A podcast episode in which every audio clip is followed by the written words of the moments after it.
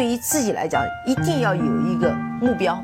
一个企业，它真的要对什么人负责任？嗯，要对社会负责任，嗯，对员工负责任，对股民负责任。这个三个责任，一个国家的发展，实体经济是永远是是顶梁柱。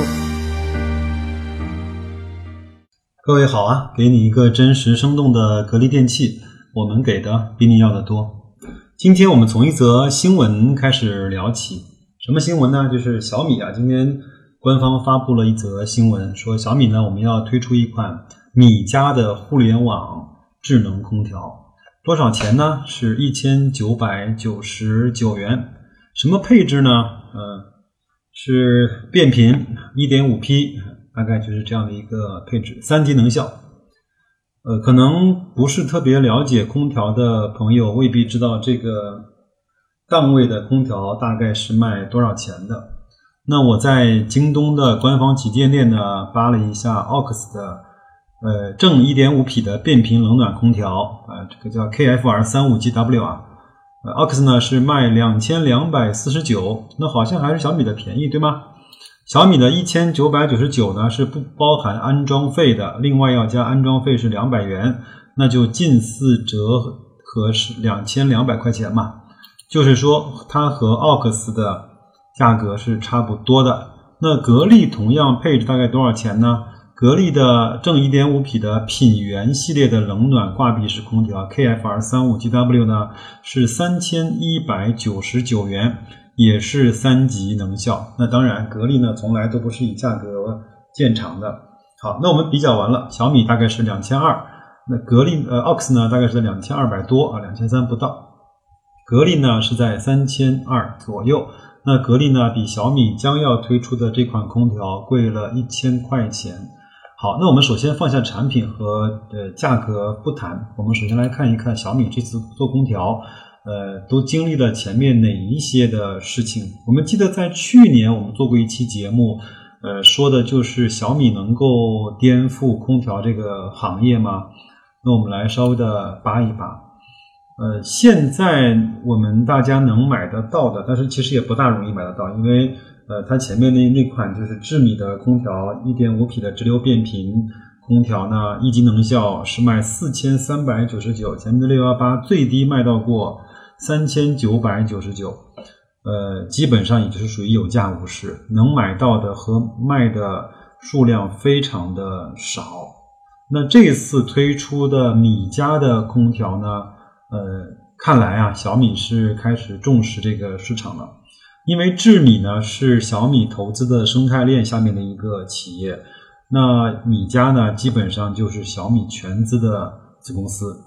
呃，我们通过记者呢去查到了一些信息，就是说，呃，像这个，嗯，这个空调呢就是属于，呃，它和长虹呃合资的一个公司。由小米呢，基本上是百分之百的控股，那基本上就是小米旗下的一家百分百控股的一家公司。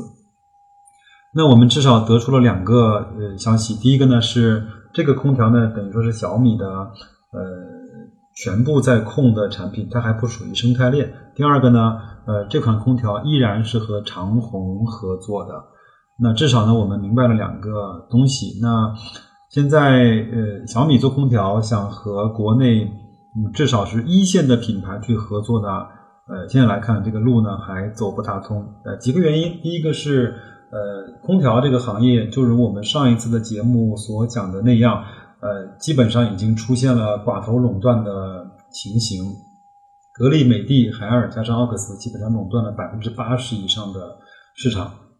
那小米呢，想在这些大佬的呃。呃，盘子里分分一杯羹还是相对比较难的，他只能够去找后面这些呃腰部或者是尾部的企业，比如像长虹啊，比如像 TCL 啊这样的海信啊这样的公司去合作。那他这一次呢是呃选择了和长虹合作啊。那小米这款空调呢，它也是。呃，在七月二十四号，也就是各位能够听到节目的这一天上午的十点，在小米官网发售。它是找了几个地区，我我印象中应该是上海、北京、广州、深圳吧。呃，还有杭州、郑州、成都的客户呢，参加这种半价的公测，就是九百九十九点五元，另外加两百块的安装费去半价的公测。那我相信，如果是这个价格的话，那一定是呃秒无的啊，那一定会被抢光啊。那小米这则新闻呢，我们就讲完了。我们现在能够得出什么结论吗？得出小米能不能够对空调这个行业和领域，呃，造成这种颠覆性的革命呢？从现在来看，我做不出这个决定。呃，我在格力在京东的官方旗舰店上呢截了几张图，我们可以去稍微的看一下，就是嗯，格力是如何来介绍它这一款呃产品的。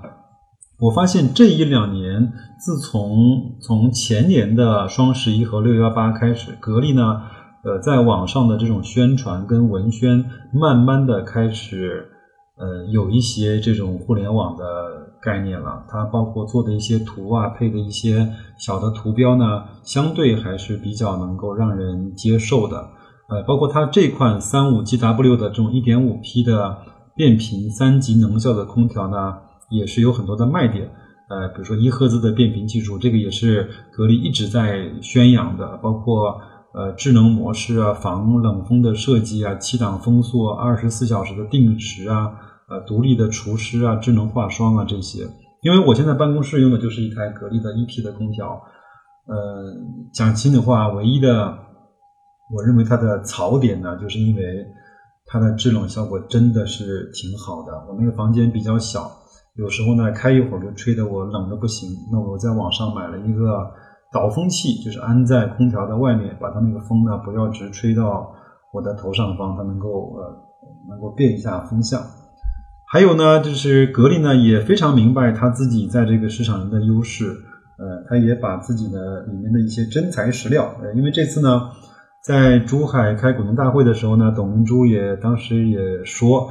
我们我们当时也没有什么核心的技术，我们能够跟别的空调唯一的差别就是你放在秤上称，格力空调比别人重十五公斤，啊，重十五斤吧。这是我们用的是真材实料，包括它在京东的官网的页面也是用了一些这样的呃，就是素材来去说明它自己的真材实料。比如说，整机由厚度呃零点九毫米的 U 型内螺纹的子管内壁。那内外机均有真材实料的铜管组件构成，包括呢外机呢是这种双排的蒸发器，还有室外机呢是仿生学的风扇，那噪音小，风量大，散热性更好。与还有呢，它就是呃在空调的外机有很好的隔音和隔热棉，也是真材实料。呃，这个呢它也是呃确实是在这么做的，但是以前呢格力不大。善于去做宣传，包括这些真材实料，一直是没有被客户所熟知。现在我们很多人都知道，买空调就是买格力，因为效质量好，然后真材实料啊，时时间用的久。还有呢，它现在在主推的整机六年的呃包修，也是很多大概三三年前董明珠在讲的，我的空调就是整机六年包修。那以后呢，我会逐渐做到十年包修。你这个空调你就别修了，然后呢，你如果在十年之内坏，我就给你换新的。十年之内呢，你就直接去更新就行了。这样的话呢，它也是呃获得了很多市场的这种认可。还有呢，在京东的官网页面呢，它也是有一个叫二零一八年格力空调安装收费项目的指导价，也是非常非常的详细，也是明码标价。这样的话呢，就让很多的客户呢敢于去买格力的空调。另外呢，有一个很大的因素是，现在我们的收入和我们的支出在空调方面的花销其实是非常非常小的。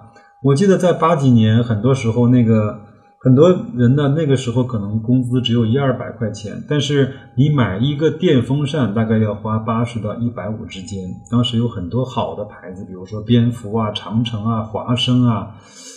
呃，这些品牌都是耳熟能详的啊。这个讲完这个，好像就暴露年龄了啊。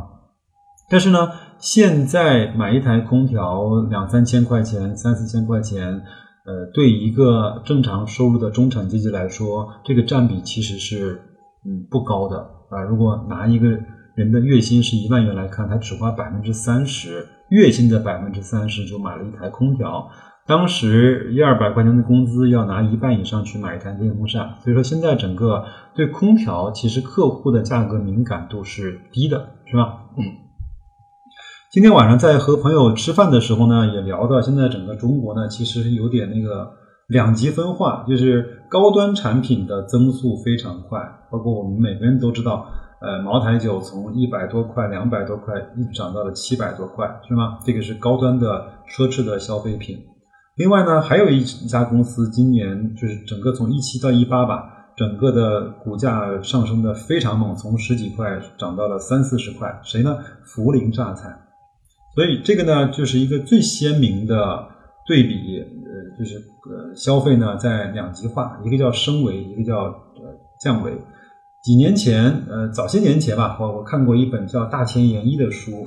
它是讲当时日本的这种社会和阶级的组成，它就叫 M 型社会，就是上面和下面大，中间呢是比较小，它不是橄榄型，它是一个哑铃型的这样的一个社会。那个社会呢，其实是会呃暴露出一些问题，比如说贫富的差距啊，比如说社会的满意度啊，还有这种阶级矛盾啊。呃，可能在那方面会暴露的多一些。中国其实在这两年整个的资金收紧啊，包括投资市场的这种不景气，P to P 的这种暴雷，在很多时候，呃，房子呢是锁住了家庭的六个钱包，对不对？然后股市呢，通过一五年的这种股股灾，其实是也消灭了一批的呃中产阶级。呃，所以说整个现在社会的消费能力和流动性，呃是。嗯，降弱的，呃，是降低的，是被削弱的。另外呢，整个现在整个居民的这种杠杆率，因为有房子的存在，杠杆率是不低的，所以呢，就会形成头部的品牌和尾部的品牌相对还可以，中中间的腰部品牌会相对的比较痛苦。那就，呃，作为有代表性的企业，就是像海信啊、呃科龙啊、长虹啊、TCL 啊这样的这样的企业啊。好，那我们讲完了空调之间的对比之后呢，我们再来看一个事情。那小米真的是要卖空调吗？不是，小米呢，它因因为也刚刚上市，最近呢也关于小米的呃消息呢，包括新闻呢也比较多啊，包括我前面也是两遍的看完了刘德写那本小米生态链的战地笔记。另外呢，非常巧的是呢，我们今年。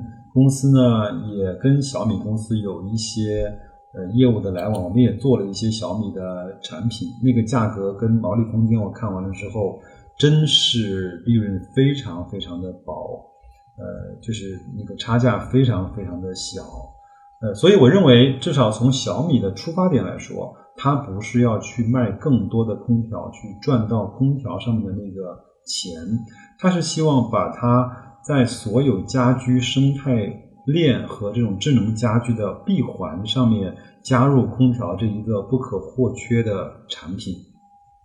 你看，呃，从几大产品来说，呃，就是冰箱、洗衣机、电视和空调。现在小米其实真正有建树的做出来一定的水平的。呃，有一些知名度的占有率的，其实就是电视。它在冰箱和洗衣机上面其实发力点是比较少的。呃，那至于说他说自己是平衡车全球的 number one，那个是一个非常小众的市场。呃，还有空气的净化器，那个因为当时也是那个市场呢突然就开始爆发了，因为我们呃从认识雾霾到了解雾霾到去防治雾霾，其实也不过就三五年时间，对吗？我们从柴静的那个。在什么穹顶之下开始开始了解？那那个时候呢，很多嗯，无论是国际品牌还是这些呃小作坊的品牌，就一股脑的开始上了空气净化器。当时呢，人们由于这种恐惧的心理和跟风的心理，都要自己买一个。小米当时确实是抓住这样的机会，成为了这个方面的龙头的老大。呃，充电宝当时也是几乎是一样的一个一个。一个状况吧，通通过智能手机的这种呃，从呃高度的高频的这种使用，那人们对电力的这种呃需求越来越，包括对续航的需求越来越强烈。那这个时候，当时我还记得有一个品牌叫什么电小二，对吧？一个五千毫安的充电宝要卖到两百九十八块钱。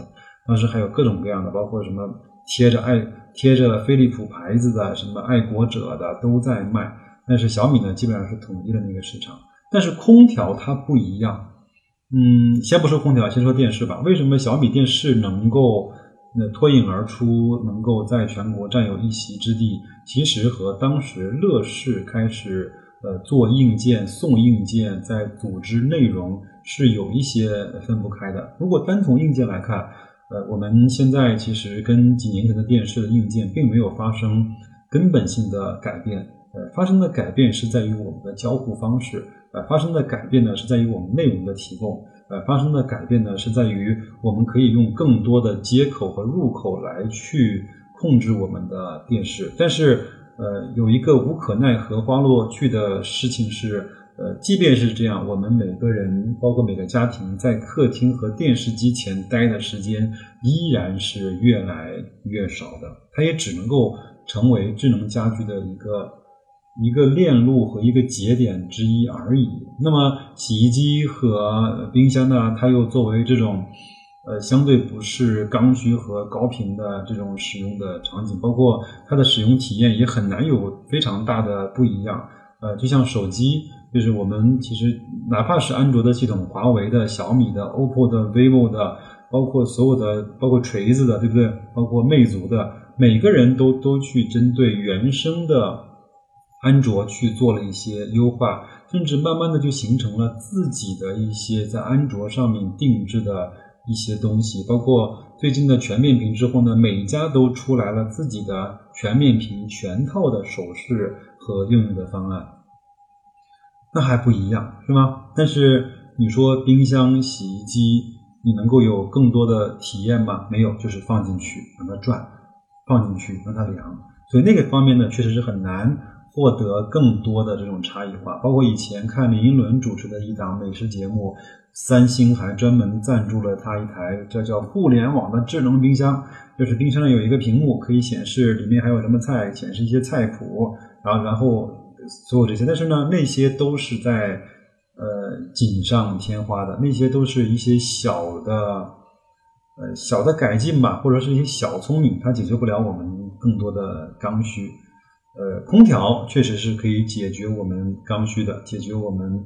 我们的高频的使用的，但这个上面它还和前面那几样东西还不一样。你的呃质量好不好，然后呃温度控制的灵不灵敏，然后呃你的有你的那个就是有效性和你的这种耐久性好不好，口碑行不行，售后好不好，安装好不好，呃确实是能够呃极大的影响一个人的使用的体验。这方面。呃，格力呢，通过前面所有的打拼几轮，甚至是 N 多轮的这种价格战，或者是口碑战，还有这种新闻战、专利战，嗯，已经奠定了它在这个行业的一些护城河。我现在能够做的判断是，小米不是来做空调去颠覆谁的，它只是呃一门心思在去打造它一个非常好的生态链。这方面呢。格力其实也有涉足，包括很多人，呃，他饱受非议的他的格力手机，其实他也是用这样的办法想去打造一个属于格力的小的生态环境，但无奈呢，呃，那个确实是在手机上面它确实不占优势的。呃，我办公室那台格力的空调呢，就已经接入了叫阿里智能，呃，我打开阿里智能的软件，它就是把它。在天猫电器城卖的几乎所有的包含就是具备智能呃功能的一些家电，全部都接入了阿里的智能，呃，包括它现在出的那个天猫音箱啊，这些所有的产品也是作为它的一个入口来去控制在它平台上跑的所有的家电。这个呢，要比小米的封闭的生态链要更加的开放。也更加的有包容性，可以让更多的厂商呃在这个上面去跑。当然，这个也符合马云一直呃打造阿里、打造淘宝和天猫的这种平台化的这种思维。呃，京东也一样，京东呢叫京东威廉，呃也是一样的效果，但是它比阿里那个呢就稍微的会差一些。格力在这方面其实已经。呃，走在了这个前列，它在京东和天猫卖的都分别为它专门打造了呃京东威廉和天猫就是阿里智能所在的平台的那个接入的功能。现在我在上班没有到公司的时候，我就可以打开我的阿里智能，打开我的空调，调到合适的温度，啊，也可以设定定时，也可以在我下班嗯走了之后忘了关空调，就用手机直接关掉，也是很方便的。嗯，所以这是我的第一个结论，就是小米呢这次不是要去通过空调来去颠覆谁，它只是在。它的那个封闭的生态链里面加了一个相对来看比较有质量的节点，这是第一点。第二点呢，空调是一个重制造、重生产、重原材料的这样的一个呃生意。那我们都知道，前面格力呢非常凶猛，甚至有点野蛮的再去举牌海力，海力呢就是一家专门生产压缩机的呃公司。那格力呢，就是希望能够通过控制上游的压缩机的产能，来去实现在这个行业绝对的话语权。他自己的琳达，那基本上自己够用，然后呢再去采购一些海力的。如果把海力控股了之后，他就基本上控制了市面上大部分的自第一方和第三方的这种压缩机的产能。这个对他来说是一个非常非常好的呃战略的竞争优势。其他你再厉害，你拿不到压缩机，你没有用。你去问，你去问大金，你去问，你去问东芝，你去问松下去采购压缩机吗？这个你的成本又受不了，对吗？所以这这方面呢，注定了注定了小米它会受到一些掣肘啊，它会受到一些呃压迫。嗯，这是第二点。第三点呢，呃，现在。我们都知道，格力在全国有非常庞大的经销商和售后和安装的服务的团队，对吧？他前面也是几次的在给这个员工加薪，在给呃最低一线的安装师傅每一台增加一百块的安装费，呃，那个其实也是非常重资产，也是需要。他那个不是通过互联网的思维，而是通过在线下一家家店开，一个个的呃空调装，一个个的安装售后服务点去布这样的方式，这个是一个非常笨慢，但是非常持续的一个事情。在这方面，我不知道小米会怎么解决，它如何能够在空调旺季的时候组织能够慢，就是应对那个产能和需求的那个安装又快速的这样的一个队伍，我不知道它它该怎么解决。呃，这是这是第三个。那还有呢？呃，不知道它整个跟长虹合作了之后，它的空调的质量会怎么样？会不会耐久？会不会被人所接受？我们都知道，在空在小米的这个领域呢，更多的是一些年轻的呃消费者。嗯，那年轻消费者会不会因为嗯它是小米而去买它空调的账？我不知道。呃，在这方面呢，格力已经成为了一个无可争议的，甚至说很难被撼动的一个品类的代名词啊。空调，格力好空调，格力造，这么多年下来，这种心智其实是很难改变的。呃，另外呢，加上空调的使用体验，呃，它再怎么万变，它也是不离其宗，就是你给我一个合适的温度，那我既然格力已经可以给你了。呃，我的价格占整体线来看，收入呃不是一个很高的一个水平，而且用户慢慢的成熟了之后，会把钱花在更好的产品上，他不会因为便宜的几百块钱而去买一个相对比较低端的品牌。上一期节目我们做完了之后，我们发现，在那些尾部的品牌，包括像科龙啊，包括像志高啊，它甚至还出现了相对比较巨幅的。市场占比跟绝对销量的下滑，这又是说明了什么呢？说明价格在空调这个领域，它不是每次都有用的，甚至在现在这个阶段，它不是一个有力的竞争的手段。所以，那在今天，我们就先把这个新闻解读到这儿。我先把我这四个观点就放在这儿，我们让它嗯运行一段时间，让子弹飞一会儿。我们到了年底再来看一看小米给出的呃它销量的报告跟市场的检验的口碑。那就这样，明天如果你有兴趣，可以上一下小米的官网，看看它的空调是一个什么样的情况。再见，各位。现在。